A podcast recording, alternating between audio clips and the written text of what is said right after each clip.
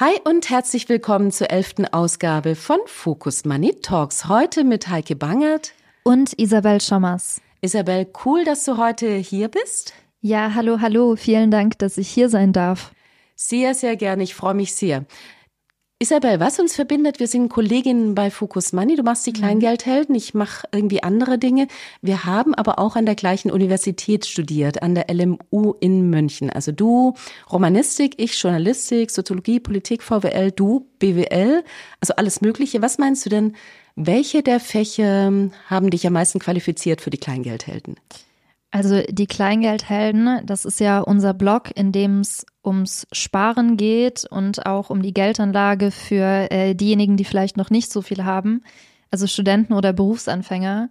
Und ich glaube, was mich am meisten dafür vorbereitet hat, war, ich kann es mir schon denken, war wirklich meine Studentenzeit, weil ich da teilweise sehr, sehr knapp äh, bei Kasse war. Also ich habe auch mit 17 angefangen zu studieren und äh, da hat man noch nicht so viel.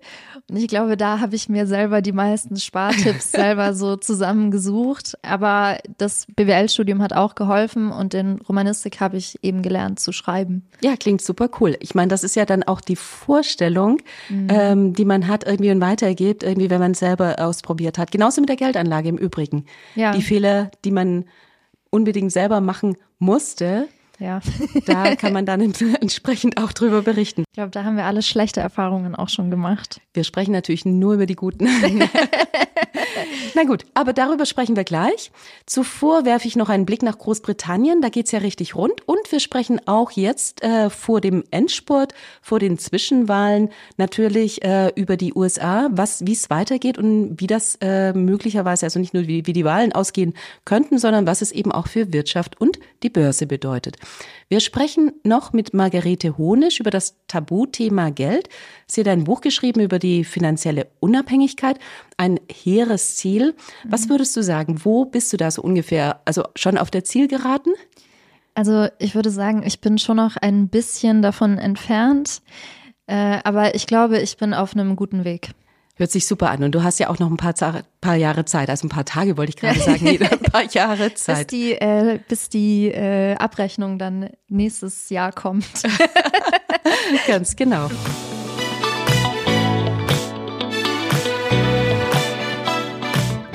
Tja, und in Großbritannien geht's weiter rund. Schluss für Trussonomics.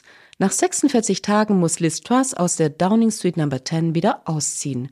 Der Premierministerin blieb vergangene Woche nur noch der Rücktritt, nachdem sie auch in der eigenen Partei das Vertrauen verloren hatte.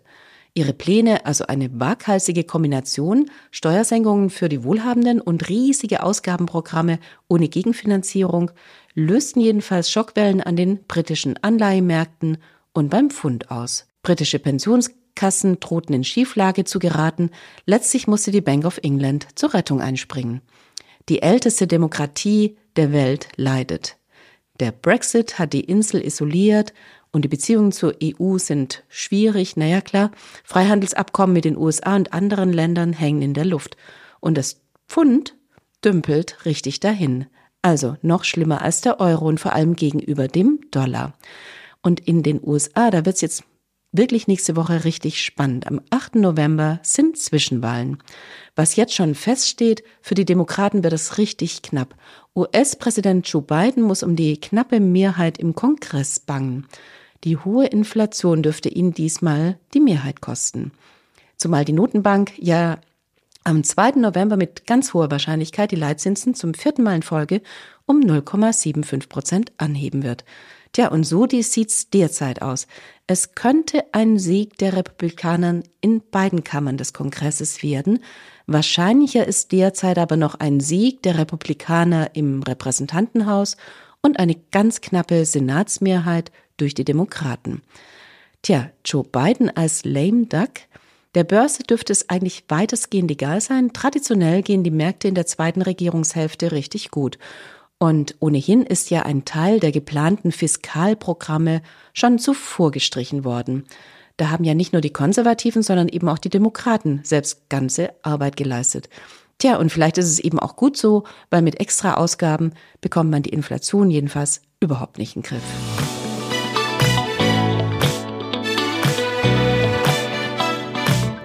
Isabel, lass uns ähm, über die Kleingeldhelden sprechen. Also die Kleingeldhelden ist ein Riesenerfolg irgendwie hier. Mhm. Man könnte ja annehmen, irgendwie das Geld tatsächlich nur was für Leute ist, irgendwie die eben sehr viel haben irgendwie und investieren und äh, oftmals muss man auch große Summen investieren. Aber eigentlich ist ja genau das Gegenteil der Fall. Genau Leute, also die relativ wenig Geld haben, müssen unbedingt in Aktien investieren, mhm. um tatsächlich reich zu werden. Und das kann auch gelingen. Mhm. Und genau darum geht's eben bei eurem Thema. Also Leute, die nicht so viel Geld zur Verfügung haben, wie gelingt das irgendwie zu investieren und wie können die mit ihrem Geld auskommen? Erklär uns doch mal, das war jetzt so meine Einleitung, aber erklär, gleich vorweggenommen, mhm. erklär uns doch bitte mal, was genau sind die Kleingeldhelden? Also du hast es ja jetzt schon ein bisschen gesagt. Äh, bei uns geht es wirklich um den eher kleinen Geldbeutel, weil, wie du auch gerade schon gesagt hast, man denkt ja immer, man braucht etwas größere Summen, aber Sparpläne sind ja schon teilweise ab einem Euro möglich, wie ich neulich erst gesehen habe. Und wir erklären eben zum Beispiel ein bisschen, wie das funktioniert, wie man mit wirklich wenig Geld ähm, sparen kann, wie man investieren kann, wie man sich äh, ein Vermögen ausbauen, äh, aufbauen kann. Und ähm, viele Leute haben ja auch eben Angst davor, äh, ein bisschen vor diesem Thema Finanzmärkte. Also ich weiß das aus meinem eigenen Freundeskreis, dass viele einfach nicht durchblicken. Ähm, beim ETF gibt es ja zum Beispiel auch allein ganz viele Begriffe, mit denen der Laie jetzt vielleicht nicht unbedingt viel anfangen kann. Absolut, ich weiß. Es, also ja. äh, da kommt, da fängt es ja schon damit an mit, äh, was bedeutet eigentlich tesorierend? Und ähm, wir versuchen eben zum Beispiel den Finanzmarkt und die Börse einfach zu erklären und auch zu erklären, wie man gut investieren kann mit äh, wenig Geld, ähm, wie man vielleicht auch nachhaltig investieren kann und ähm, bei uns geht es natürlich dann auch ganz viel ums Sparen. Also gerade ganz groß, wie spare ich Energie?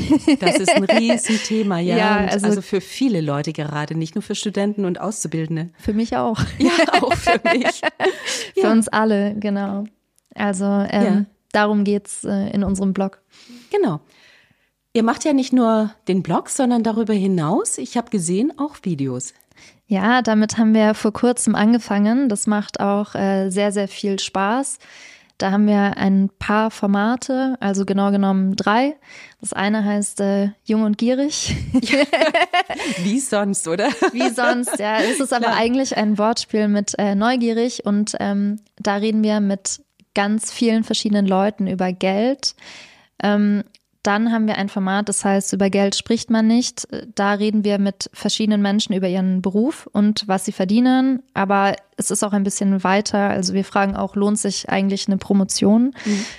Und ähm, wir haben dann auch bald ein ganz ein neues Format. Okay, ja. äh, und Spoiler, du kannst es gerne verraten. Ja, also ganz exklusiv. Ähm, nein, wir haben ein neues Format, das nennt sich von A bis Geld damit haben wir auch schon angefangen. Also eine Folge gibt's. Äh, die nächsten Folgen, da ähm, reden wir so ein bisschen über wöchentliche News, also was uns äh, aufgeregt hat die Woche äh, zum Thema Geld oder Sparen. Das ist sehr breit gefasst. Also in der ersten Folge haben wir nachgerechnet, ob sich ähm, Arbeit noch lohnt nach dem Bürgergeld. Okay, tu das. Sag's mir bitte gleich irgendwie, dann schalte ich einfach das Mikro ab und wir gehen nach Hause.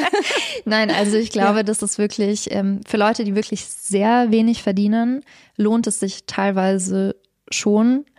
Aber ich glaube, letztendlich lohnt sich Arbeiten dann doch mehr in den meisten Fällen. Ja, und es ist ja auch sinnstiftend. Ne? Also ja. man darf nicht vergessen, es geht, also natürlich geht es um Geld, gar keine Frage, äh, es ist existenziell, mhm. aber es ist natürlich irgendwie auch das, was ähm, Sinn im Leben macht. Nicht nur, ja aber eben Fall. auch für einen ganz großen Prozentsatz. Auf jeden Fall. Aber da, ich bin noch gar nicht fertig. Oh, wir haben noch okay. ein paar mehr Kategorien und zwar sprechen wir, ich halte mich kurz, wir sprechen jede Woche noch über die Geldidee der Woche, ähm, über einen Spartipp. Ähm, also letztes Mal haben wir darüber gesprochen, ähm, wie man jetzt günstig reist nach dem 9-Euro-Ticket. Ich kann nur sagen, äh, ungarische Züge buchen. Und äh, wir beenden meistens, oder das ist zumindest der Plan, mit den Good News äh, der Woche. Okay, Good News der Woche finde ich großartig, irgendwie gerade in der Zeit, irgendwie wo ja. relativ wenig Good News gibt. ja, und das Sie mit sind den ungarischen Zügen, das gucke ich mir total gerne auch mal an. Mhm. Ich habe übrigens ganz viel reingeguckt, irgendwie da war auch was mit einem Kleiderverkauf, Altkleiderverkauf. Genau, das war unsere das Geldidee. Cool. Mhm. Ja.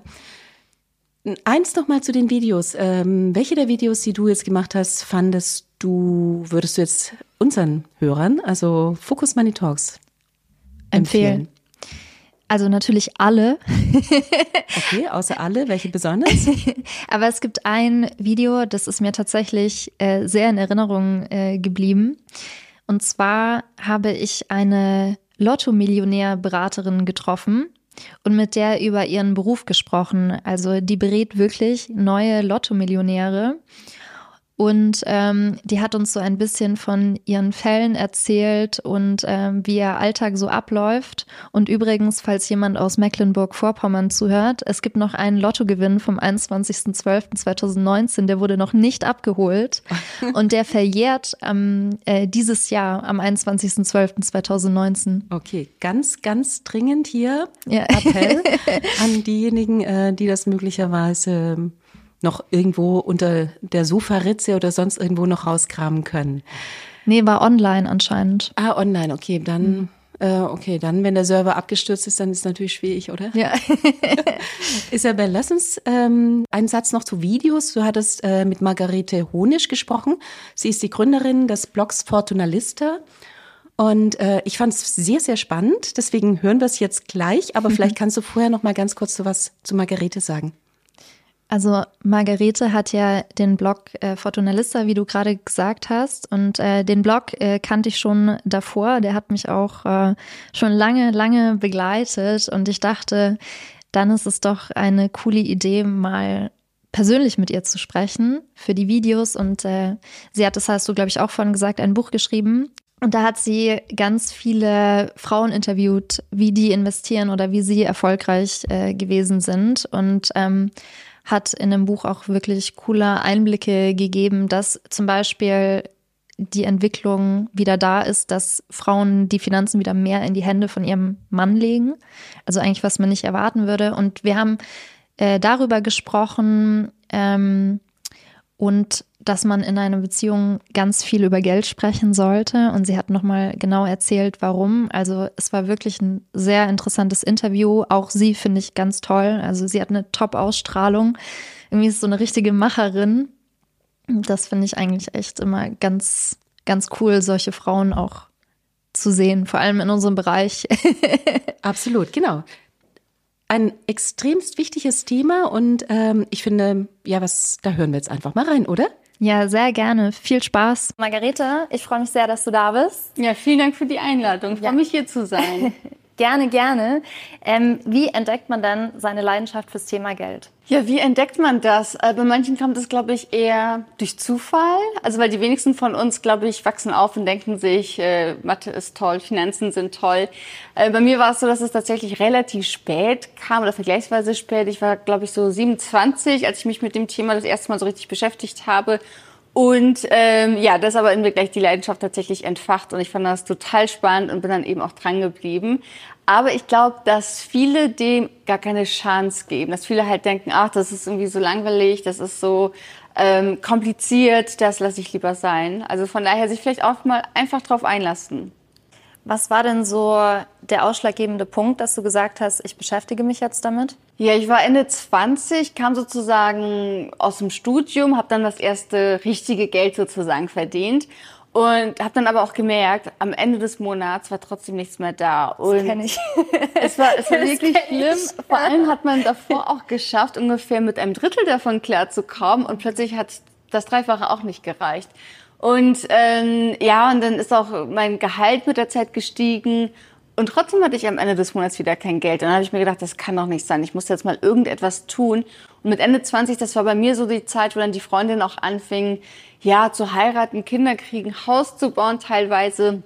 Und ich habe mir so gedacht, ich könnte mir das alles gar nicht finanzieren. Wie machen die das denn? Ja, und dann habe ich angefangen, mich mit dem Thema auseinanderzusetzen. Erstmal geschaut, wie kann ich denn jetzt sparen? Ähm, wie mache ich das auch strategisch? Also ich habe auch gemerkt, ich habe immer falsch gespart. Und dann habe ich mir aber auch gedacht, jetzt muss ich damit auch was tun. und mir war schon von vornherein klar, Bausparvertrag, Sparbuch, Lebensversicherung, das ist nicht mehr. Also habe ich angefangen, mich zu investieren und dann festgestellt, okay, Aktien und ETFs, das scheint ganz gut zu sein. Ja, und habe mich dann auch da nochmal tiefergehender informiert und war total begeistert von dem Thema. Wie spart man falsch? Ja, ich habe das so gemacht, was vermutlich die meisten machen, und zwar den ganzen Monat sich zurückhalten und immer denken, kann ich da jetzt ausgehen, kann ich mir das kaufen, sollte ich mir jetzt wirklich die neue Jeans kaufen oder nicht? Also sprich, ich habe die ganze Zeit in, in diesem Gefühl des... Äh, ja, das, das, der Abstinenz sozusagen gelebt. Ich habe immer gedacht, ich muss verzichten. Also Verzicht war so ein großes Thema.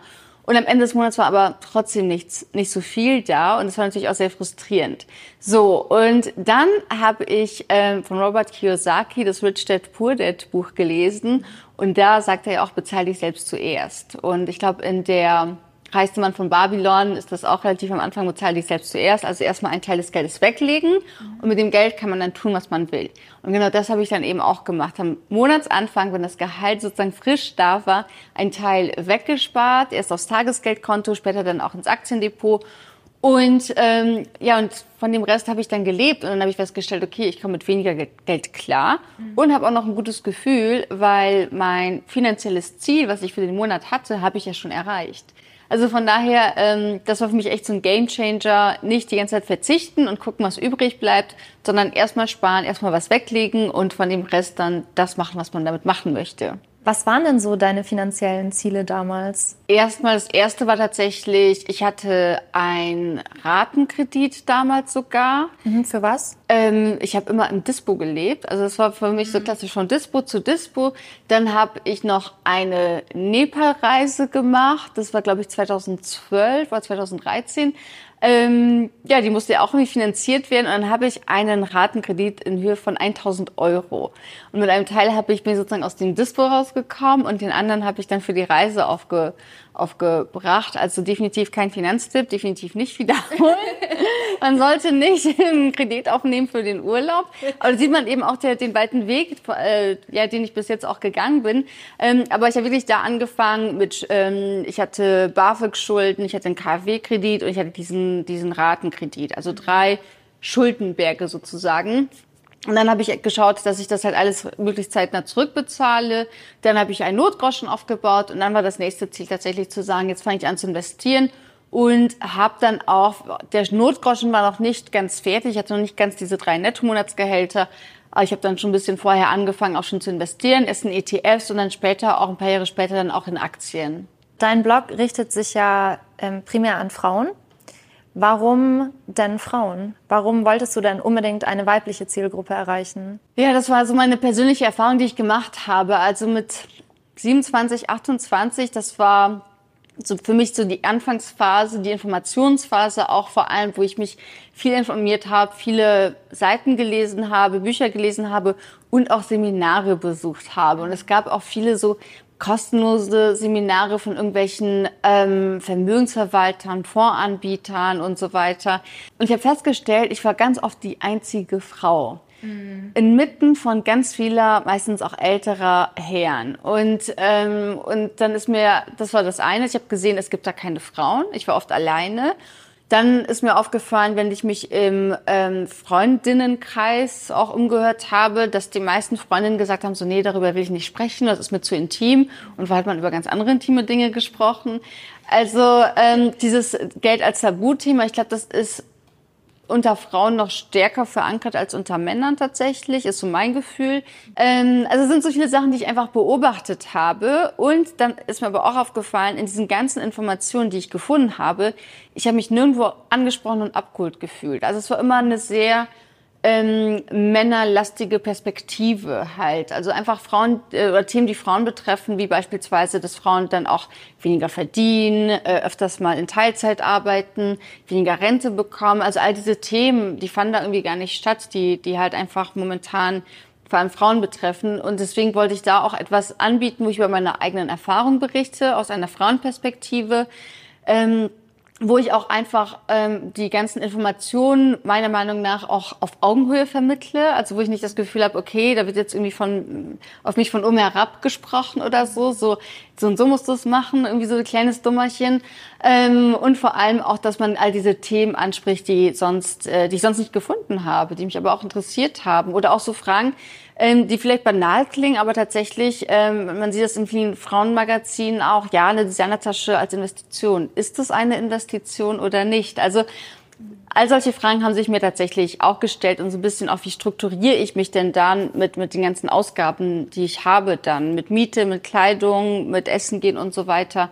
Ähm, ja, das war auch noch so ein, so, ein, so ein Thema, was mich am Anfang beschäftigt hat. Frauen, die sollen ja immer so ein bisschen lieb sein. Ich kenne ja die, alle diese Klischees, ja, mit denen bin ich ja auch schon begegnet. Aber was sind denn diese Vorurteile, die dir am häufigsten begegnet sind? Grundsätzlich, dass man Frauen nicht zutraut, dass sie mit Finanzen gut umgehen können. Ähm, Leider ist es aber auch so, und das zeigen auch Studien, dass Frauen sich das selbst nicht zutrauen. Ja. Das ist noch das andere. Also das eine ist natürlich, was trauen mir andere zu, mein Umfeld. Aber wenn ich selbst nicht daran glaube, dass ich selbst in der Lage bin, das umzusetzen und gut zu machen, das nennt sich in der Wissenschaft Selbstwirksamkeit, dann habe ich ein Problem, weil dann fange ich erst gar nicht an. Also wenn ich, das ist ja genauso, wenn ich jetzt der Meinung bin, ähm, ich schaffe es nicht, einen Marathon zu laufen, dann laufe ich auch nicht los, sondern dann bleibe ich halt zu Hause sitzen auf dem Sofa. Also von daher, ähm, ich glaube, dieses Thema Selbstwirksamkeit ist ein ganz großes. Also was trauen mir andere zu, was traue ich mir zu? Gibt es auch noch diesen Spruch, Mädchen können kein Mathe und so. Kenne ich ja. Sehr oft gehört, ja. Ja, das ist, das ist ja wirklich krass, dass selbst, äh, ich sag jetzt mal, unsere junge Generation oder deine und meine das ja wirklich auch kennen und gehört haben und aus der Schule auch kennen. Und da gibt es auch verschiedene Studien, die mal untersucht haben, wie Mädchen in Mathe abschneiden, die in gemischten Klassen sind und wenn es reine Mädchenklassen sind. Und da zeigt sich auch, wenn es gemischte Klassen sind, dann schneiden die schlechter in Mathe ab beim gleichen Test, als wenn es eine reine Mädchenklasse ist. Also da ist eben auch so das Thema, ähm, ja, was glaube ich an meine eigenen Fähigkeiten oder nicht? Traue ich mir was zu oder nicht? Ähm, genau, also das ist schon mal so ein Klischee tatsächlich. Dann, was ich auch ganz oft erlebe, so dieses Thema, ja, aber Frauen wollen ja nur sparen und ein Sparbuch wollen gar keine Risiken eingehen. Und es klingt auf den ersten Blick, ähm, ja, es gibt auch Studien dazu. Also das heißt, es ist tatsächlich irgendwo wahr. Das stimmt tatsächlich, dass Frauen ähm, da risikoaverser sind, gerade in Bezug auf Geld. Die Frage ist aber, warum sind sie das? Und wenn man sich jetzt mal anschaut, wie viel Geld haben denn Frauen zur Verfügung, wie viel Geld haben Männer zur Verfügung, dann sieht man, Frauen haben einfach weniger und die müssen damit auch anders umgehen. Also eine Frau kann meistens nicht sagen, jetzt äh, investiere ich mal 2000 Euro in irgendeine äh, GameStop-Aktie und gucke einfach, was passiert sondern die müssten wirklich schauen, dass die breit diversifiziert sind, dass die nicht zu risikoreich investieren. Deswegen setzen Frauen dann eben eher auf breit gestreute ETFs, was am Ende des Tages eigentlich aber auch gut für sie ist. Ähm, aber das ist auch so etwas, wo es Vorurteile gibt, wo man sich aber nicht anschaut, so ja, das ist denn vielleicht der Grund. Und ich erlebe das zum Beispiel in meinen Kursen, dass viele Frauen dann mit ETFs beispielsweise anfangen und dann aber auch sagen, so, das steht jetzt die Basis, jetzt fange ich aber an, in Einzelaktien zu investieren. Jetzt will ich da irgendwie noch ein bisschen schauen, ob ich meine Rendite erhöhen kann, baue mir vielleicht so eine Corsetlet-Strategie auf. Also das heißt, das Interesse ist schon da und auch, sage ich jetzt mal, ähm, dass man auch bereit ist, da auch ein Risiko für einzugehen. Aber das sind so zwei Vorurteile, die ich ähm, ja oft höre, die ich, die ich sehr gut kenne. Weil du gerade deinen Kurs angesprochen hast, du gibst ein siebenwöchiges Bootcamp. Mhm für Frauen, die lernen wollen, wie man mit Finanzen umgeht. Was lernt man denn bei euch? Ja, es fängt an tatsächlich eben mit dem Thema Money Mindset. Damit starten wir, also dass man sich mal überlegt, warum habe ich noch nicht angefangen mit dem Thema. Dann geht es aber auch darum, so Basics zu schaffen, Zinseszinseffekt, Inflation und so weiter. Was sind Vermögenswerte, was sind Verbindlichkeiten? Ähm, wir schauen uns einmal an die Einkommensstruktur, also weil auch das ist so ein Thema. Viele Frauen ähm, haben noch nie ihr Gehalt verhandelt, die bei uns sind. Also das ist so das Paket der ersten zwei Wochen. Da ist ziemlich viel drin schon mal. Und dann geht's ab Woche drei ganz konkret ums Investieren. Wie funktioniert die Börse? Welche, was ist eine Aktie? Welche Aktienstrategien gibt's? Wie wähle ich einen ETF und so weiter? Und Ziel von diesem zweiten Block ist dann tatsächlich, dass die Frauen in der Lage sind, ihre eigene und ganz individuelle Anlagestrategie aufzusetzen. Bei mir im Bekanntenkreis haben nicht viele was mit dem Thema Finanzen und Börse am Hut, mhm. aber wollen sich schon ein Vermögen aufbauen. Und das Problem ist meistens, dass sie sagen, ja, ich weiß ja gar nicht, wo ich anfangen soll. Mhm. Was sagst du denen dann? Was ist der erste Schritt, den sie machen müssen? Ja, der erste Schritt, so langweilig es für viele klingt, ist mal einen Überblick sich zu verschaffen und Kassensturz zu machen. Also wirklich mal schauen, was habe ich denn überhaupt? Wo, wo stehe ich? Was ist mein Status quo? Ähm, eben wenn man Schulden hat, beispielsweise sich mal ja, anschauen, was habe ich denn für Schulden? Also Konsumschulden sind halt auch so die schlimmsten Schulden, die man machen kann, die man vermeiden muss. Stichwort Buy Now, Pay Later. Also das auf jeden Fall nicht tun. Und ansonsten einfach schauen, wie sind meine Einnahmen, also was kommt rein was geht wieder raus und welche Bereiche gehört das? Ist das lebensnotwendig oder ist es vielleicht auch flexibel, weil ich mir da was gönne, was ich, worauf ich vielleicht auch mal verzichten kann eine Weile. Also von daher wirklich mal schauen, wie stehe ich da und wie kann ich diese Einnahmen und Ausgaben, wie kann ich das erstmal optimieren? Ich habe das auch damals so gemacht. Ich habe mir so eine Aufstellung gemacht. Aber mir ging es damals so, wie vielen meiner Freundinnen jetzt. Ähm, man sucht einen ETF und dann sieht man viele Begriffe, wo man sich denkt, physisch, synthetisch, WTF, wirklich, was wollt ihr von mir? TR, kein Plan. Und ich, also, und ich weiß aus meinem Bekanntenkreis, dass es genau vielen genau gleich geht. So, wie blicke ich dann da durch? So ganz am Anfang. Also das Erste, worin ich investieren sollte, ist mein eigener Wissensaufbau. Gerade jungen Menschen empfehlen, sich wirklich hinzusetzen, Bücher zu lesen, im Internet zu lesen, sich Videos anzuschauen. Es gibt so viel tolles, kostenloses Infomaterial dazu. Wichtig natürlich zu gucken, wer ist der Absender. Wenn mir jetzt irgendjemand die tollste, neueste Aktie irgendwie äh, verraten will, also da würde ich auf jeden Fall die Finger von lassen, aber tatsächlich so diese Basisinfos welche Arten von ETFs gibt es, was bedeutet das eben, welche Ausschüttungsmöglichkeiten gibt es äh, oder welch, was soll mit der Gewinn, äh, mit den Gewinnausschüttungen passieren.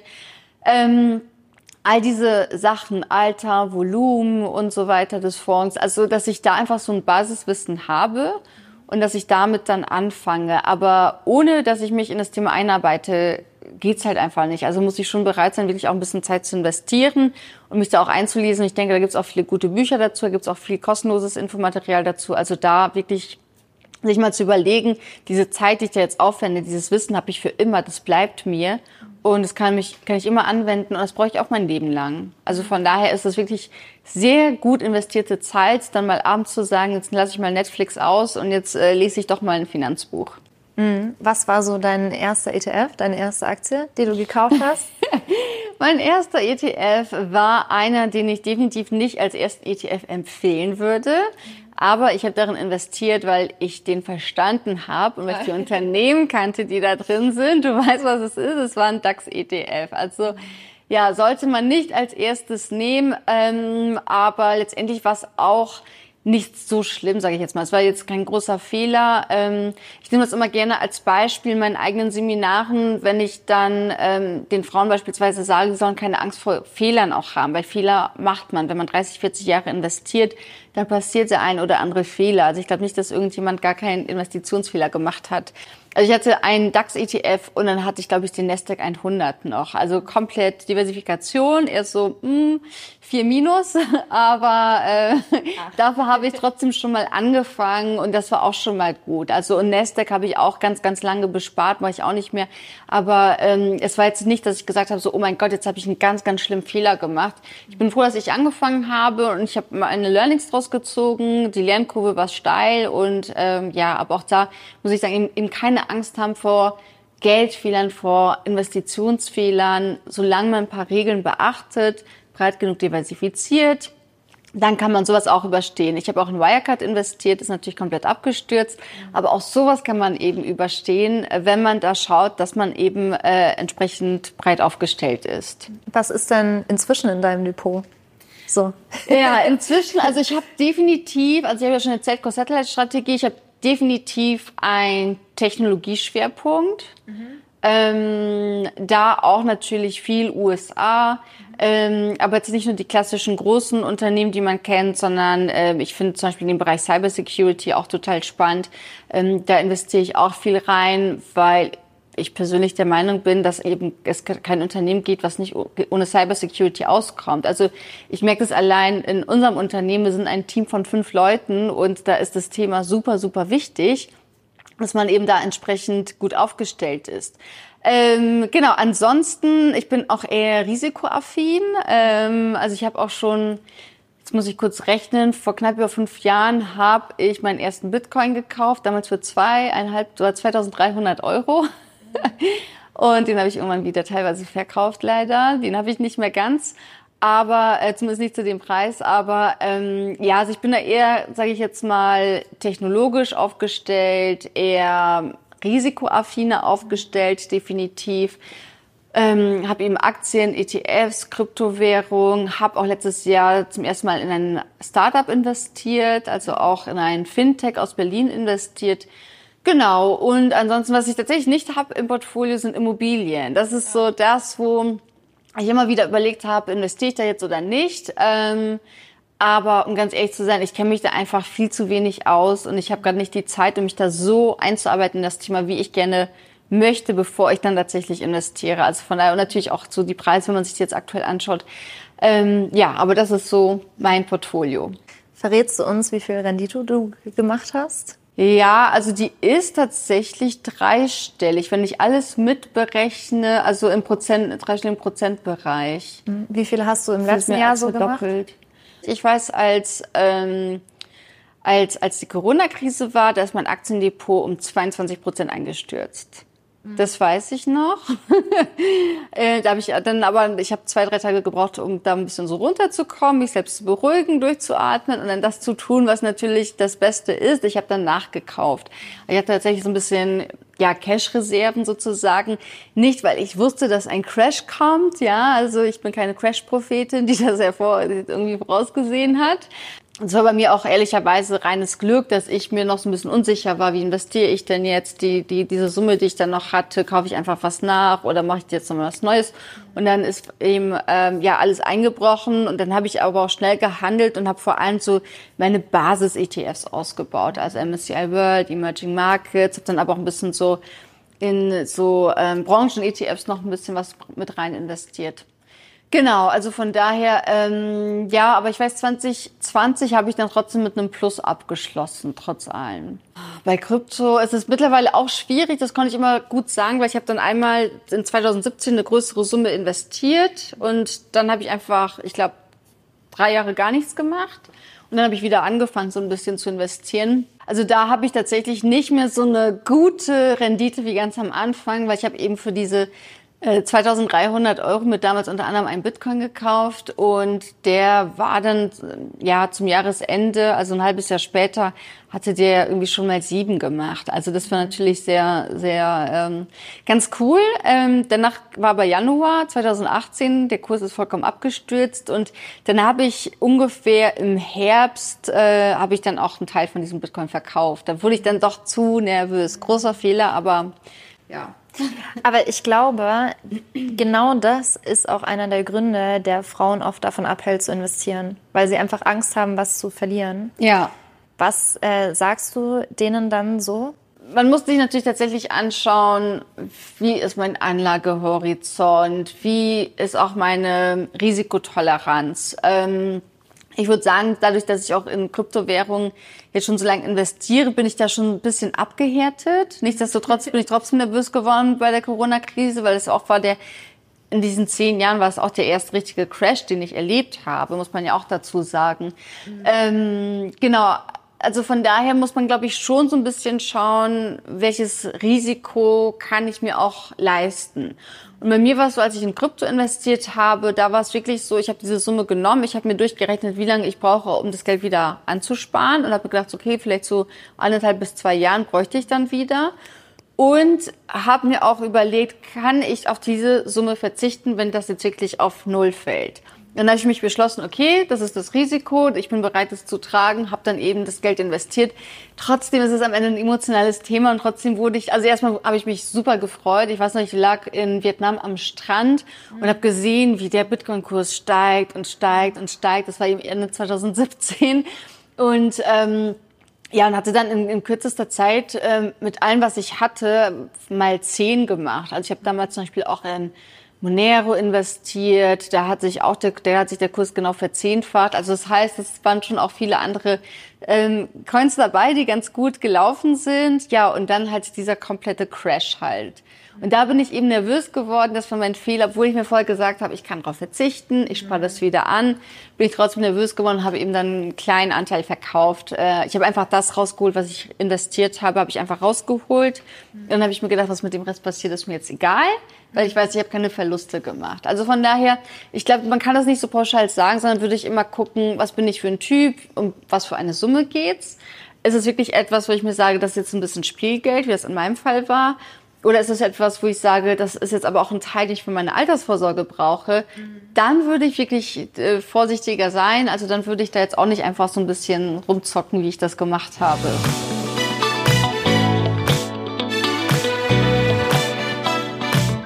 Sehr beeindruckend. Zum Schluss noch die Zahl der Woche. 2,3 Billionen Euro. So hoch waren Deutschlands Schulden im Jahr 2021. Das ist der höchste Stand seit 1950. Absolut erschreckend, aber dennoch möchte ich es ein bisschen relativieren. Immerhin ist auch das Vermögen der Deutschen gestiegen. Es liegt aktuell bei deutlich über 7 Billionen Euro. Und damit liegt auch die Schuldenlast eher im historischen Mittelmaß, also noch. Bei steigenden Zinsen nämlich verschlechtert sich die Relation und die Zinsen steigen. Damit sind wir am Ende der elften Episode von Focus Money Talks. Vielen Dank fürs Zuhören. Bitte folgt uns. Das nächste Mal werden Verena und Lioba an dieser Stelle sein. Ich sage Tschüss und euch allen eine schöne Woche.